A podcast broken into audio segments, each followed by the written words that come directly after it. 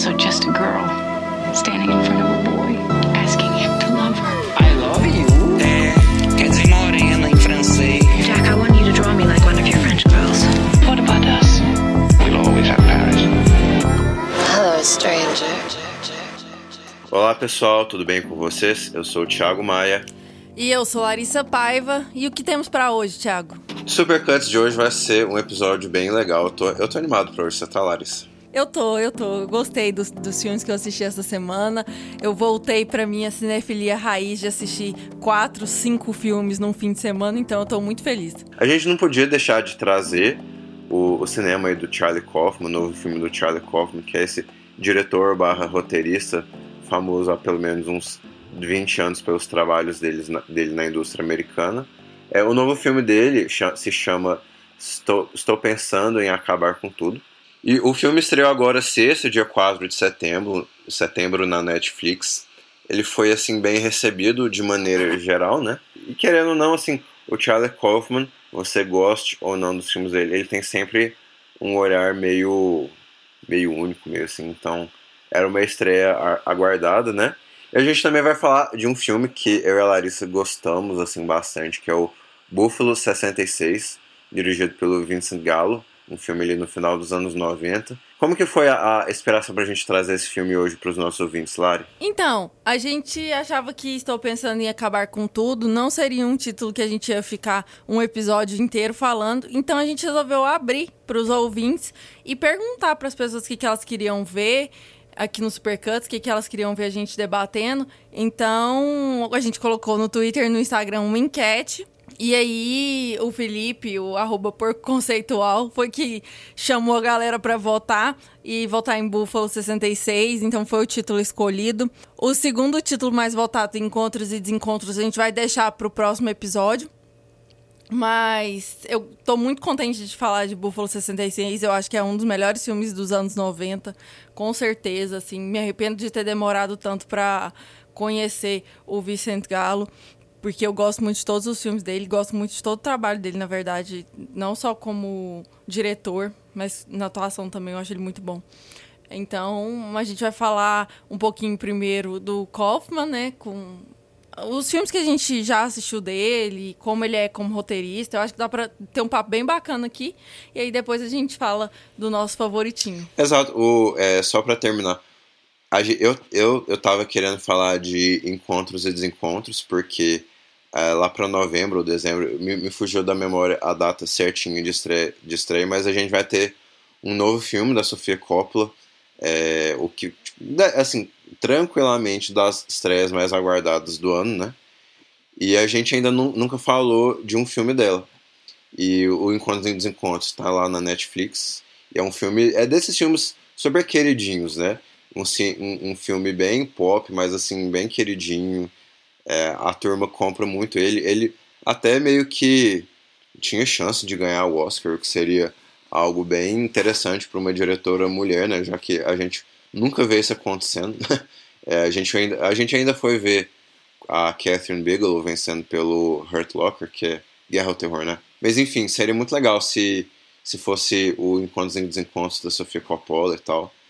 É, a gente ainda vai trazer ele ao- em, em outra data e tal. Não, não se desesperem, que ele vai ser pauta aqui do Supercuts tranquilamente. É, mas enfim, a gente tem alguns títulos aí no nosso baúzinho, escondidos aí, que a gente vai abordar com vocês ao longo desse ano.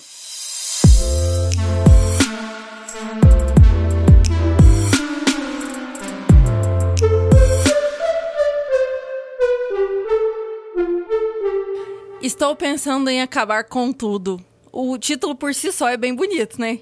Sim, eu- o, o título. o- eu gosto do título porque ele ao mesmo tempo é indicativo com a história e ele é meio enganoso, assim. É, co- como as pessoas que vão assistir ao filme vão, vão percebendo, né? E, Lari, eu queria te perguntar se você tem relação alguma com o trabalho dele, do Charlie Kaufman. Então, Thiago, eu o conheci como diretor nesse filme agora. Eu não conhecia antes, eu só é, fiquei sabendo dele quando começou, né? Esse burburinho sobre a estreia do filme na Netflix. Assim, eu li pouquíssimas coisas antes de assistiu o filme.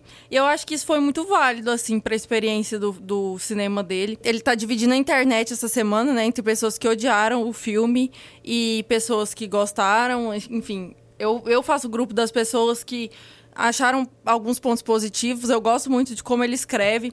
É, não só esse filme que ele roteiriza e, e dirige, né? Mas o, outros títulos que ele trabalha também com a mente humana, assim, como o Brilho Eterno de uma Mente Sem Lembranças, o Quero Ser John Malkovich, que era um filme que eu nunca tinha visto, eu assisti por indicação sua.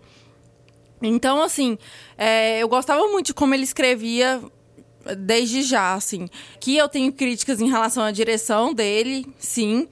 Eu acho que ele se perde em alguns momentos, tem alguns, alguns pontos que ele exagera, pesa a mão, mas ele é um ótimo roteirista. Isso, eu quero ver mais filmes dele, sabe? Eu acho que isso é um ponto positivo já. E o que, que você achou do, do Quero Ser John Malkovich? Eu gostei, gostei bastante. Eu até assisti essa, esse fim de semana. O Quero Ser John Malkovich eu já tinha assistido, sei lá, umas três semanas atrás. Mas eu comecei a fuçar o Spike Jones, as coisas que ele tinha feito e tal. E aí eu achei um curta dele, super engraçado no YouTube. Depois eu deixo a descrição para vocês aqui. Eu tô gostando muito desse mergulho, assim, nos diretores, sabe? E lá no começo da carreira mesmo, ver os curtas, nem que sejam curtas de propaganda mesmo, de anúncio de televisão, para entender como que essa construção da assinatura do diretor, ela evolui eu acho que aqui do Kaufman a gente vai falar muito sobre isso, né? Ele já tem características muito próprias, algo que a gente criticou no episódio passado do Dolan. Cada dia mais essa assinatura dos diretores ela é muito importante, porque quando a gente está falando desses filmes feitos por algoritmos, né, que é algo que a gente vem reclamando muito, assim, da Netflix, das plataformas em geral, pegam um filme e encaixotam ele num formato que sabem que vai, vai fazer sucesso e o cinema perde o caráter de arte, né, para ser só indústria. Aqui, em diretores como o Kaufman, por mais que eu tenha críticas com a direção e tudo mais, você vê que existe uma assinatura, existe uma presença dele, tanto nos roteiros como na direção mesmo. Eu acho isso bem interessante. Qual que é seu relacionamento com ele? Então, eu, eu, eu assisti a Brilho Eterno de Uma Mente Sem Lembranças lá atrás, assim. Foi, sei lá, faz 10 anos que eu assisti.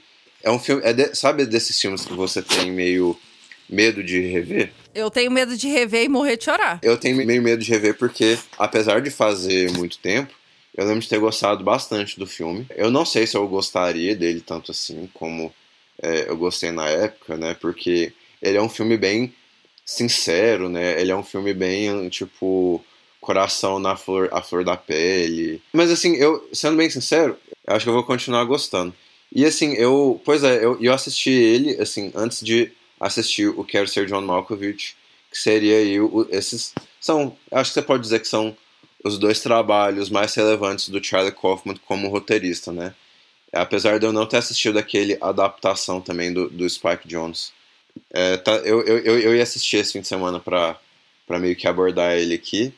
É, e é, porque eu achei bem, assim, eu, eu, li a eu li por curiosidade assim, a sinopse, eu achei muito legal. É, é o Nicolas Cage interpretando o Charlie Kaufman.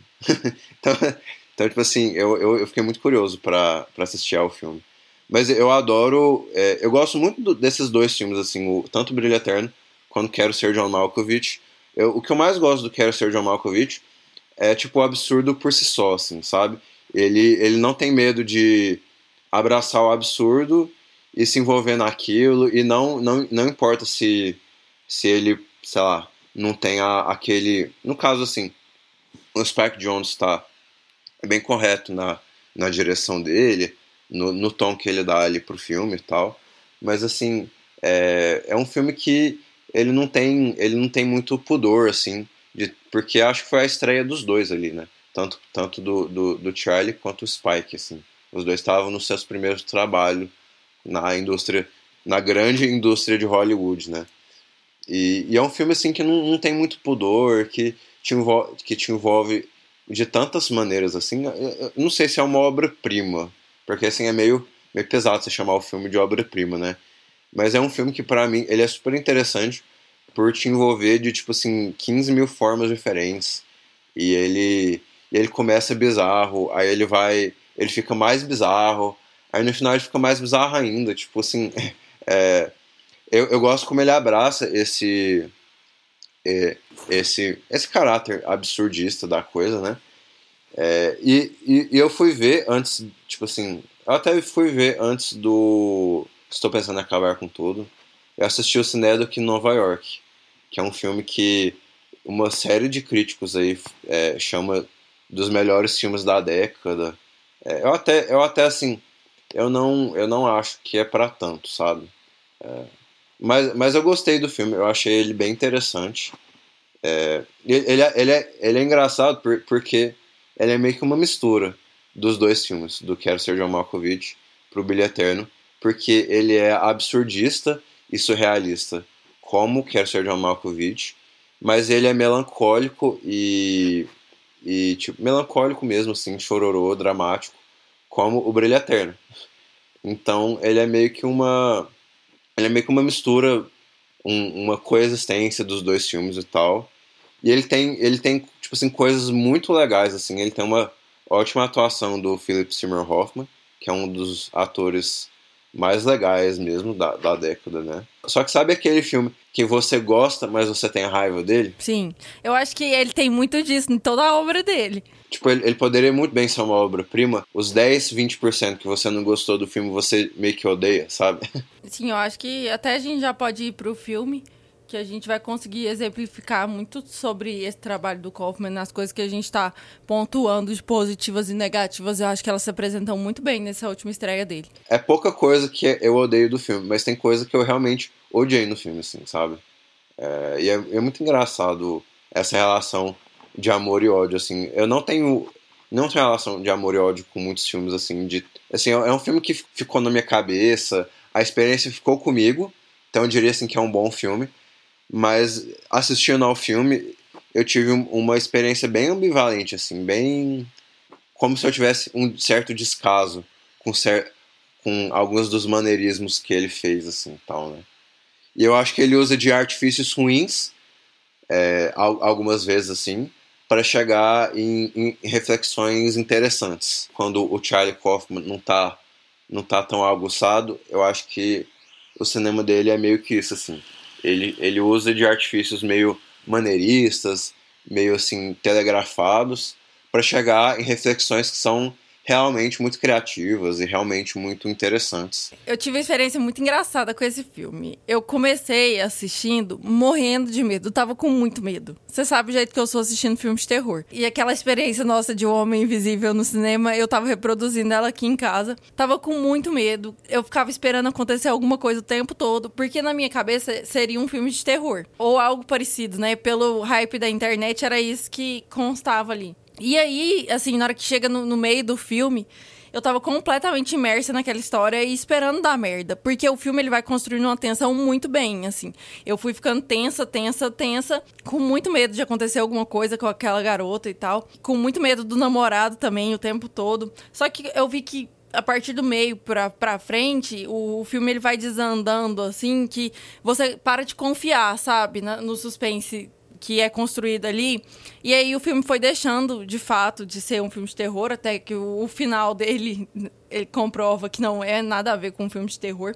Mas eu acho que esses minutos iniciais de filme, eles são incríveis, assim, incríveis. O monólogo inicial dela, depois, quando ela entra no carro, assim, e eles estão esperando pela nevasca, né? A nevasca começa a acontecer. Isso, eu achei muito interessante colocar os personagens dentro do carro para conversar, porque eu já falei aqui outras vezes, eu acho que o carro é um ambiente muito intimidador, assim, de se estar junto com alguém. É, muito, é um momento muito íntimo, que o silêncio ele pode ficar muito constrangedor. Se você não tem intimidade com essa pessoa, andar de carro com ela pode ser esquisito. E quando você coloca uma nevasca no entorno, ou seja, impossibilita ainda mais essas pessoas de saírem do carro ou, sei lá, teve uma briga aqui, vou descer do carro e vou embora, sabe? Eu acho que isso colabora muito com a tensão. Existem alguns momentos das falas que eu acho que é, são meio desnecessárias, assim. É, algumas falas deles, assim, que se perdem um pouco, mas na maioria da estrutura do, do filme eu gosto muito, inclusive no final, assim, eu fiquei pensando muito sobre se eu gostava do filme ou não. Eu ainda tô com essa dúvida na cabeça se eu gosto do filme ou não, porque tem muitos pontos que eu admirei muito. É, aquela fala, ela tem uma fala que ela vai descer na escada e aí ela continua descendo a escada, continua descendo a escada e falando, sabe? Eu adorei aquilo, adorei mesmo. Então, assim, eu acho que é um filme que ainda tá dividido no meu coração. Eu tenho certeza que. Eu não sei se vai ser um filme que eu vou assistir de novo em breve. Mas eu tenho certeza que eu quero olhar com carinho pra esse filme. Eu fiquei com vontade de ler até o livro. Eu tava, eu tava meio que é, lendo algumas coisas sobre esse Neduk Nova York. E aí eu vi que, assim, o, o Charlie Kaufman, acho que tanto o Charlie Kaufman quanto o Spike Jones queriam, já pensaram em algum momento fazer um filme de terror, né? É, só que aí, aí o Charlie Kaufman falou ah, que, que qualquer coisa mais amedrontadora possível, né? É a morte, né? É, o, é você, tipo, é, morrer e, tipo, de, você, sei lá, confrontar o seu legado, essas coisas, né? E aí, e aí deu no de Nova York. é, e, e, assim, eu não sei se o Charlie Kaufman seria capaz de fazer um, um filme de terror. Mas eu, quando eu, eu tava refletindo sobre esse filme, foi, nessa, foi nesse comentário que eu fiquei pensando. De, apesar de esse não ser um filme de terror, esse é um filme de terror pro Charlie Kaufman, assim, é a coisa mais perto de um terror que talvez ele, ele vai chegar, assim, né? Então, eu gosto muito desse pensamento seu, tipo assim, de é o mais próximo do terror que ele consegue chegar, porque eu realmente fiquei aterrorizada, sabe? Eu tava com muito medo dela ser estuprada e morta a qualquer momento ali. Por causa do, das pequenas pistas, tipo, na hora que ele fala da corrente, tá, podia ser algo muito previsível se isso acontecesse, sim, mas a gente espera é, que a arte imite a vida, né? E imitando a vida ali eu só tava pensando que aquele namorado era muito doido e ia acabar matando ela em algum momento, assim. Não, eu até, eu, eu até engraçado que você teve essa impressão. Eu, já, eu jamais tive essa impressão, né? Mas o, o, o, que, o que eram os elementos mais terroristas, assim, do filme era, tipo, esse frio, o, o silêncio, a, a coisa da sorveteria deserta, né? Tem, sei lá, alguma coisa do, do comentário social, assim, de, tipo, você... É, de você, como você se ancora na sociedade, né? Então, assim, o personagem lá do Jesse Plemons, que eu acho que é uma atuação bem interessante dele, ele, ele meio que se ancora né, nesses pequenos totens aí de, de, tipo, vida de interior. Seja a propaganda da sorveteria, o jinglezinho, a própria sorveteria, a estrada, é, esses rituais, é, tipo, a, a, escola dele, o high school dele. E, e não sei, tipo, tem aquela, aquele começo do filme ele. O que eu mais gosto do filme, eu não sei se é um filme que eu particularmente amo, mas o que eu mais gosto do filme é que ele vai te, tipo, te. É, ele vai mudando o, o, tom dele, ele vai mudando o ritmo dele de acordo com o andamento. Assim, você acha que vai ser um filme mais sobre relacionamento, ele quando no começo do filme, daquele, daquele monólogo inicial, é, você acha que vai ser um filme sobre o, o possível término deles, né? Aí, e aí que tá tipo, o título do filme, né? Estou pensando em acabar com tudo, né?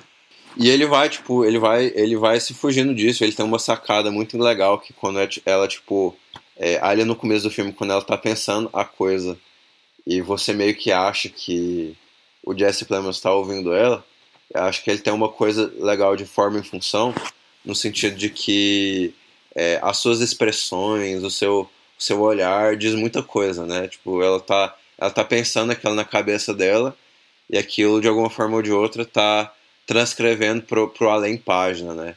E ele é um filme que eu acho que ele acerta em ser bem sensorial, em ser um filme reflexivo em algum, alguns momentos e sensorial em outros, às vezes os dois ao mesmo tempo, né? Você consegue entender por que, que as pessoas odiaram esse filme? Eu acho. Não sei, eu não, eu não vi ninguém que odiou o filme, não. Eu, eu, sei, eu, eu tava. Nossa, depois você dá uma olhada lá no Letterboxd. Não, eu, tipo, eu dei. Eu, por exemplo, eu sei que o, o, o Matheus Fiore deu, tipo, 6, assim. Foi a nota mais baixa que eu vi. Eu não sei, tipo. É porque, assim, eu, eu, eu imagino. O Cinédric Nova York é um filme bem mãe, sabe? Mãe do Aronofsky. Que não tem como você gostar dele. Ou você ama ou você odeia, né? Eu, eu, ironicamente, eu só gosto do cinema de Nova York. Eu não. Tipo, ele tem muita coisa de amar e de odiar ali, sabe? Eu achei que esse filme, assim, ele tem, tipo, boas ideias, mas sobre uma certa perspectiva, ele não. se compromete com essas ideias, ele vai, ele vai se desprendendo. O que é tipo uma, uma coisa legal do filme, ele muda bastante de humor e de tom ao longo do filme. Mas não sei, tipo assim, ele poderia ter chegado numa mensagem mais coesa sobre essa, essa coisa e eu acho que ele não chega. Então, sob, sob essa perspectiva, eu acho que o filme não é bem sucedido. Mas eu mesmo assim gostei, sabe? É, assim, a, a minha. Retomando, assim, como consideração final até. Eu gosto muito do tema. Quando você começa a entender que o. Estou pensando em acabar com tudo é em relação à morte, sim. Ao suicídio, por que não, né? Porque a morte é algo muito ambivalente quando a gente para pra pensar nela. E eu gosto dessa da, da temática, da premissa da temática por si só. Eu gosto de como ele constrói, principalmente quando ele tá num espaço único, assim, é dentro do carro. É, ele trabalha muito bem quando ele tá num espaço único e a única sustentação são os diálogos. Como eu falei, ele é um ótimo roteirista, então ele conseguiu trazer. Eu quero muito ler o livro para poder saber mais daquela história, sabe? Eu gostei da história. Talvez os pontos que eu tenha me perdido são em algumas piadinhas, entre aspas, assim, que não fazem muito sentido. É, a atuação da Toni Collette também me incomodou um pouco, porque eu achei muito forçada, sabe? Eu acho que era essa, eu acho que era essa a intenção. Não, podia ser, entendeu? Só que me incomodou de me distrair do tom dos outros atores em cena, sabe? Parecia que os outros atores em cena estavam numa sintonia demais uma construção maior do, do cinismo ali. E ela não, sabe? Ela é complet, completamente histérica, assim. Me incomodou um pouco, assim. Toda vez que ela aparecia em cena, meio que quebrava o clima de suspense para mim. Mas eu não sei se é algo que eu peguei com ela é, das outras obras que eu assisti recentemente, dos outros títulos que eu assisti recentemente. Então acaba que ainda tem essa memória de outros filmes, né? Talvez eu tenha carregado isso, então me incomodou um pouco. E às vezes, assim, essa o formalismo demais do Kaufman de tentar trazer impor uma forma desnecessária em cena. Por exemplo, o porão ali, sabe? Eu acho que aquela história do porão não fazia o menor sentido para mim. É, a existência do porão, o misticismo em torno do porão de ser algo aterrorizante ou não, eu também não gosto. Então eu acho assim que tem pequenos pontos que acabam me distraindo da, da ideia da morte final, assim, da morte como ato final? Tem uma ambivalência nesse sentido, porque, tipo, ele oferece algo interessante, aí dali a pouco tem alguma escolha meio questionável. E é, geralmente é, tipo, pelo mesmo motivo, assim, né? Eu, sei lá, acho que quando ele se prende, tipo, a cena, a cena do carro para mim é interessante, a cena da, do jantar para mim é interessante, no sentido de que, tipo, ele caricateriza aqueles personagens, tipo, o, a Toni Collette e o, e o, pai são meio que tipo fazendeiros bobões, digamos assim. Sim. O pai, ele, ele acha arte tudo bobagem. Ele, aí, aí precisa da, da, da, da, da Nora explicar arte lá para ele. Tem algo que me gost, que eu achei que coube nessa meio que nessa meio que ansiedade existencial de você se encontrar num novo meio, de você de você tipo aquela caricaturização me agradou, porque é, em tese assim, a personagem vai, vai ficar com medo de envolver com aquela família. Aquela família é, é bem assim, tudo contra o estereótipo de urbano e altamente educado, sabe? Altamente informado, né? Ele oferece algo legal e depois ele tira. Assim, eu acho que as viagens dele aqui não, não servem muito para elas, elas são interessantes como, tipo, algo estilístico, assim, realmente para você, tipo, fincar o estilo dele, mas não muito além disso, assim. Quando ele vai ele vai viajando um pouco mais na maionese. Sim. O filme, ele meio que perde a sua, a sua força emocional, assim, sabe? Ele podia construir algo bem emocionante, bem, assim... Eu acho que ele acaba não construindo porque ele viaja um pouquinho demais, aí, tipo, tem Tipo, por exemplo, quando eles vão falar sobre o Caçavetes ali. Aí não sei, assim, foi uma coisa que não, não me pegou, sabe? Eu achei que não foi um, um, diálogo muito legal, assim. Acho que teve uma certa falha de. De montagem mesmo, né? Por que não? É, é, exato, exato. Então não sei, teve coisa que eu não gostei, mas eu achei que o estilo dele tá ali, a proposta é interessante de certa forma as atuações são legais, os personagens te envolvem. O, o final, sem spoiler pro final, mas o, o, final eu achei que foi uma. meio que coube ali, no, no sentido de uma exploração do subconsciente. Então eu achei que foi interessante, apesar de que não foi. não diria que foi assim um final excelente nem nada, mas foi um final interessante. Eu, foi um filme bem correto para mim. Poderia ter sido mais. Não sei se está dos melhores do ano para mim, mas eu é aquela coisa. Eu gosto muito do Charlie Kaufman, mesmo que eu nem sempre goste dos filmes dele. Assim, tipo, eu gosto que exista alguém nesse estilo no cinema americano, sabe? Legal, gostei. Notas? É, eu vou ficar com seis. Acabei de dar a nota, não tinha nem dado nota antes. Acho que depois dessa conversa, meu olhar abriu para outras coisas. Talvez minha nota anterior seria um 7 e aí caiu pro 6. Mas é um filme que eu com certeza vou rever, sabe? Eu acho que ele precisa, assim, de um novo olhar. E a sua? Eu vou ficar, eu vou ficar com, com 7. Eu acho que é, ele é um filme correto. É um filme que me engajou em vários momentos, assim, e me, não, me desengajou em outros. Mas eu acho, achei que é um filme correto. Eu achei que é um filme que tem bons personagens, conta uma história interessante. E ele foge um pouquinho. Eu, eu poderia dar tipo um 6,5, mas eu acho que eu vou ficar com 7. Porque eu gostei, assim, do filme. A média do Supercuts fica em 6,5, então. É um filme que passa de ano. Tá bom. Tá bom, né? Tá bom. É, é bem essa vibe, assim, dele, né? De, de ser algo que vai agradar, vai, vai tipo. Mas, assim, você tem. As falhas dele são bem evidentes, digamos assim.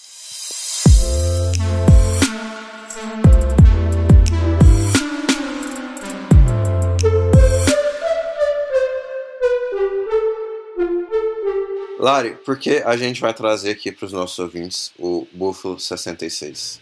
Fizemos umas enquetes e Buffalo 66 foi o mais votado. Acho que é porque tá na lista do, de um dos melhores filmes dos anos 90 de muita gente.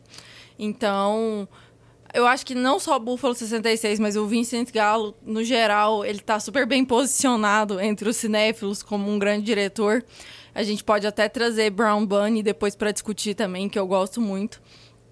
Mas vamos lá, né? O, filme de hoje, o Buffalo 66, é dirigido pelo Vicente Gallo, onde ele também atua, produz, compõe a trilha original e escreve. Ou seja, ele monopoliza o filme todo e ele se dá muito bem nessas escolhas. Ele é excelente, é o primeiro filme dirigido por ele e ele já é excelente. Eu gosto muito do filme, é difícil eu até apresentar o filme sem babar demais, porque é um filme que desde a primeira vez que eu assisti, ele me pegou demais, assim. E é um filme muito bonito esteticamente, que é algo que pontua comigo, né? Então, esse é um filme que quando eu fui ver, assim, quando eu, eu tava assistindo ele, é, ele me pareceu correto e tal, mas ele não tava me inspirando muito, né? Ele foi me ganhando, assim, lentamente, assim. Chegou ali naquele último ato, eu achei que... Aí, realmente, eu achei que foi um filme muito interessante ele conseguiu ele conseguiu dar um elo emocional que me, me interessou muito, muito mesmo, assim. Ele, e ele é um filme, eu gosto, assim, como ele pega uma linguagem bem, sei lá, politicamente incorreta para entregar um filme, um filme, assim, único, um filme, com certeza, assim, um filme claramente independente, filme independente americano, no sentido da, da marca registrada da coisa, sabe? Eu gostei muito. Bora pra nossa sinopse? Vamos! Billy Brown, interpretado por Vincent Gallo, um homem excêntrico, criou toda uma fábula para seus pais para esconder que estava na prisão, contando a eles que trabalhava para o governo e era casado. O Vincent Gallo é, é meio que um cara que, tipo, tipo assim, eu, fui, eu tava lendo um pouquinho sobre ele. Você claramente vê que ele é um, é um, é um como artista, assim, como pessoa, persona pública e tudo mais e tal. É um cara que claramente quer, quer se colocar como um pouquinho, não necessariamente como vilão, mas quase que sempre como um anti-herói, assim, sabe? Tipo assim, ele, ele meio que abraça essa, essa coisa de, do, do homem, da, sei lá, da masculinidade tóxica. Eu sei que. Não era tema na época, né? Não era muito um, um tema, assim. São filmes que, sei lá, eles, eles bem habilmente, eles vão trafegando ali pela linha entre o, o sem gosto, o, o sujo, um mal criado, assim, e até vai de encontro com a persona dele, porque eu vi que ele é, tipo, ele apoia o Donald Trump, ele é republicano e tal, e, tipo, me fez muito sentido, assim, para mim, como essa persona artística, essa, essa, essa pessoa que quer, tipo, polemizar e tal. É, muitas vezes, assim, o Brown Bunny não foi tão bem recebido na época, não, não é o filme mais, sei lá, particularmente politicamente correto e tal, sei lá. Eu, tem, eu acho que tem muito disso no filme, só que para mim ele funciona, porque para mim o filme é bem ciente, assim, dessa, dessa ambivalência do personagem, sabe? Então, até deu uma perdida aqui. Eu gosto muito do Buffalo 66 por causa exatamente disso, sabe? De como ele constrói um personagem que ele não é bom, ele não é ruim, ele tem os traumas dele, enfim, até a garota, né, a, que ele sequestra. A gente também não sabe muito dela, assim. A gente tá nessa jornada desse personagem que sai da cadeia, algo bem ligado ao renascimento, assim, aquela primeira cena onde ele tá deitado numa posição fetal, assim, chorando, e aí com muito frio. E aí ele levanta, e aí ele sai correndo e tal, e ele precisa ir no banheiro, que é algo muito humano, né, assim, animalesco, de certa forma. E aí a gente vê como esse personagem ele tá desesperado porque ele quer muito provar um ponto para os pais dele. Ele bola todo um plano antes de quando ele entra na prisão e para ficar lá o tempo que ele tem que pagar a pena para enganar os pais, por mais que os pais dele não pareçam ser ótimos pais, assim, parecem ser péssimos pais na verdade, ele precisa provar o tempo todo que ele é um bom filho. É, então ele cria toda essa história, essa narrativa, né? Que é o que é a história que a gente vai conhecer sobre como como isso acontece, assim. Eu gosto muito, sabe? Eu gosto muito. Eu gosto muito dessa jornada, essa pequena jornada. É, é, o filme todo se passa em um dia, dois dias no máximo. E assim, eu gosto de como pode ser muito simples ao primeiro olhar, mas é uma história muito bem contada. É um dia muito bem contado, sabe? Não, eu concordo. Para mim, o filme ele, ele, ele se vende ali na forma como ele ele, ele em tese meio que te surpreende ali, né? Tipo assim, você não, como ele retrata os pais, como ele retrata o filho, como, como assim, a, a personagem lá da Christina Ricci, né? A contraparte romântica ele, dele no, no filme, tipo assim, como, como não sei, assim, tem algo que o filme vai levando é, narrativamente que, assim, você não, por, por mais que seja alguma coisa que não é super incomum, que é meio que tipo o síndrome de Estocolmo, ali, sabe? Ele não te prepara pro peso emocional que a relação dos dois uma hora vai gerar. Como o cara tá, tipo, se achando mesmo, como aquele personagem que a priori você não se identifica nem um pouco, assim. Ele vai, ele vai mostrando, assim, pouco a pouco, tipo, o caráter dele e, a, e as inseguranças dele, e, e assim, isso é bem interpretado pelo próprio ator, mas assim, pela história mesmo, assim, de como, de como assim, ele não se relacionava com ninguém, como ele, tipo, ele tem medo da, daquelas carícias, ele, tipo, aquilo me pegou muito, assim, dos momentos mais, mais surpreendentes vendo um filme dos, dos últimos meses para mim, assim, de ser algo com, com, muito, com muito peso emocional, com muita com muita sinceridade. Que bom, Thiago, que eu dei uma indicação que você gostou muito. É, e, e, outra coisa, assim, porque o, fi o filme se passa ali na cidade, né? E ele meio que. É, uma coisa que o filme faz. que eu, eu sempre gosto quando o filme. Quando filmes fazem isso, e aqui eu acho que ele fez particularmente bem, que é quando, tipo assim, o, a história caminha para um, um lugar que, tipo assim, as pessoas, os personagens vão delegando, a, vão delegando, assim, a, a sua perda emocional a outras coisas, né? E aqui no caso desse filme, assim, é claramente o, a, o fato de que o time de futebol americano da cidade nunca venceu um título, né? Então, as, as pessoas tipo, super delegam ali os problemas da vida dela a esse fato de que o time é incompetente, né? E, e assim, é, é algo que eu acho muito bem feito ali.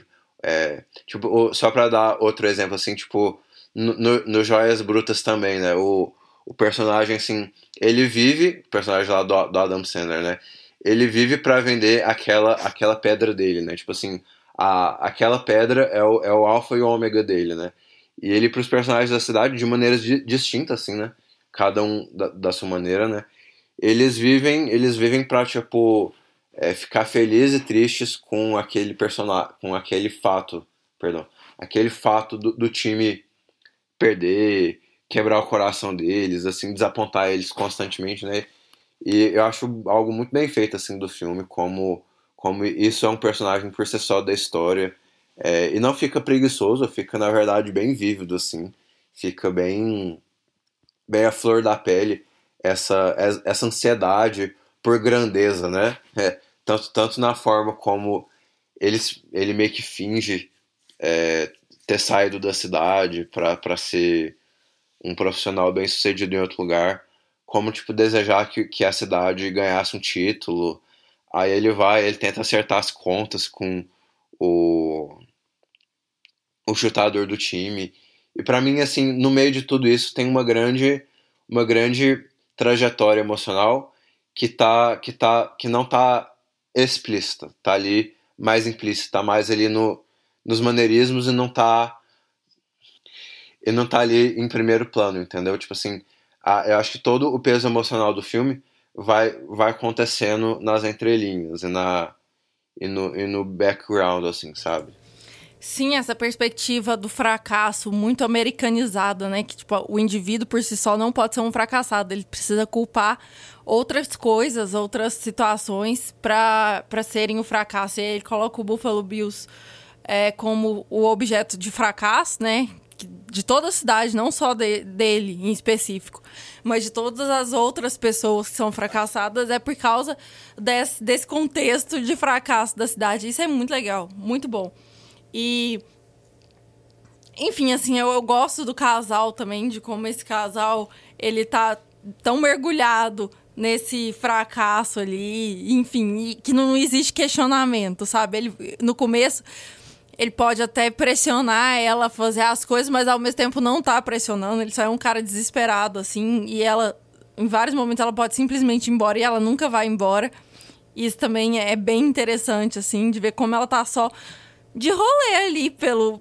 Ela também é uma. É, o que mostra que ela também não tem nada melhor para fazer naquele dia, então por que não, sabe? Eu gosto muito disso. Eu acho que essa é a parte do, do, do filme que seria menos aceitável, assim, no, nos dias de hoje, né? Engraçado que não me incomoda, Thiago. De forma alguma, assim, porque por mais que você pense, nossa, mas ele tá sendo super agressivo com ela e tudo mais, ela, aquele momento que ele sai do carro, ela pode ir embora, sabe? Enfim, e ela sempre pode pedir por socorro ou algo do gênero, mas ela vai ficando ali. Isso não me incomoda de forma alguma, assim. Uhum. E você vê que ela fica presa a essa, essa narrativa também, do mesmo jeito. Eu não tenho nada pra, melhor para fazer, então vou ficar aqui. Não, eu, eu, eu acho assim que tem algo como o filme trabalha que realmente não é tão problemático assim, né? Mas eu acho que, tipo assim, hoje, se fosse tipo um filme que saísse hoje, assim, sem essa, sem esse, essa bagagem, uma certa galera ia cair matando nisso, entendeu? Tipo. Não, com certeza, com certeza. Não, mas eu, eu até acho que é uma relação muito bem pensada, assim. É, é uma relação desconfortável no bom sentido, né? Tipo assim, você não. Você fica desconfortável com, sei lá, a submissão dele, assim, né? Mas tem algo, mas tem algo uma, por mais que ele é, ele é abusivo, sim, você também olha para as ocasiões em que ele não é abusivo, né? Tipo, as partes do filme que ele não é abusivo dizem tanto quanto as partes que ele é abusivo, né? E ele é, assim, é, realmente um, um, pequeno monstrinho ali e tal, né? E, eu não sei, tipo assim, a, a menina, ela, ela vai ficando por... Primeiro ele, acho que talvez por curiosidade, né? E, e acaba, tipo assim, que no final do filme ela tava certa, né? Ela tava certa de esperar para ver como que era aquela pessoa, por que que ela era assim, né? Tipo, ela, ela, ela meio que tenta entender os porquês. Isso acaba sendo uma decisão acertada dela. Conhecer aquela pessoa, né?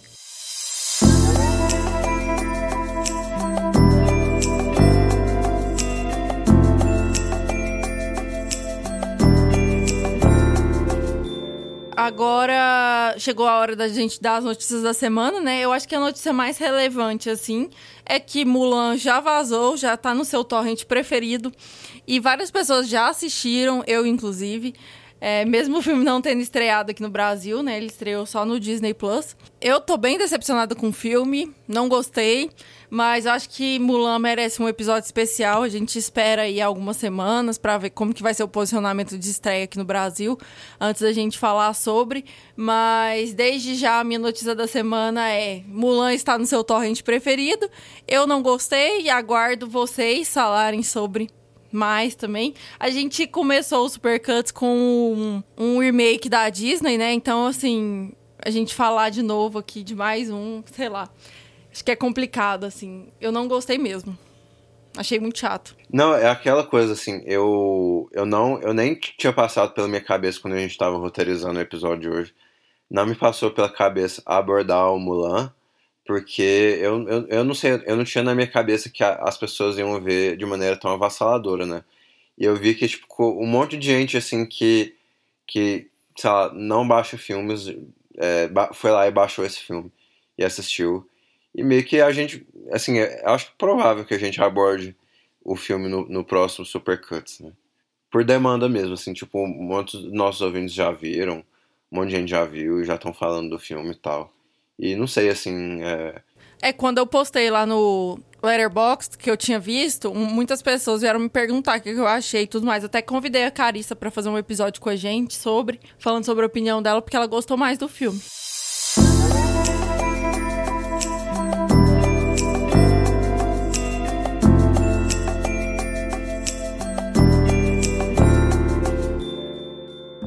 Lari, o que, que você tem para indicar para os nossos ouvintes hoje? Vou indicar um dos meus filmes favoritos que eu assisti de novo. Ele tá na Amazon Prime, que é Only Lovers Left Alive. Já viu, Thiago? Nunca vi esse. Qual que é o título dele em português? Amantes Eternos. Inclusive, tô fazendo uma lista de favoritos. Vocês venceram. Olha só. De direção do, do Jim Jarmusch. Jim Jarmusch é o diretor de Patterson. Sim, ele fez Patterson e fez um outro que nem estreou aqui, aquele The Dead Don't Die. É, você odiou esse. Eu detestei esse, com muita força, assim.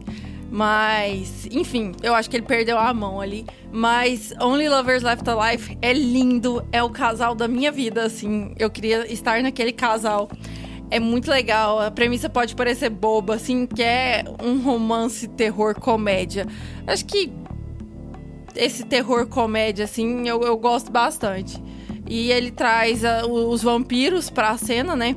Eu vou até mandar a sinopse aqui pro pessoal, porque realmente eu quero que vocês assistam muito esse filme. Eu acho esse filme muito bonito. A cenografia dele é maravilhosa. Eu queria morar nessa cenografia. É a história de amor, de um reencontro entre vampiros, que parece bem idiota a premissa, né? Mas como o diretor trabalha todos os séculos passados ali, como esses esses essas, esses personagens, né, como esses vampiros eles lidam com a passagem do tempo e como a nossa sociedade, que eles chamam de zumbis, né, os humanos eles chamam de zumbis. Nós somos zumbis mesmo, quase que parasitas para a Terra.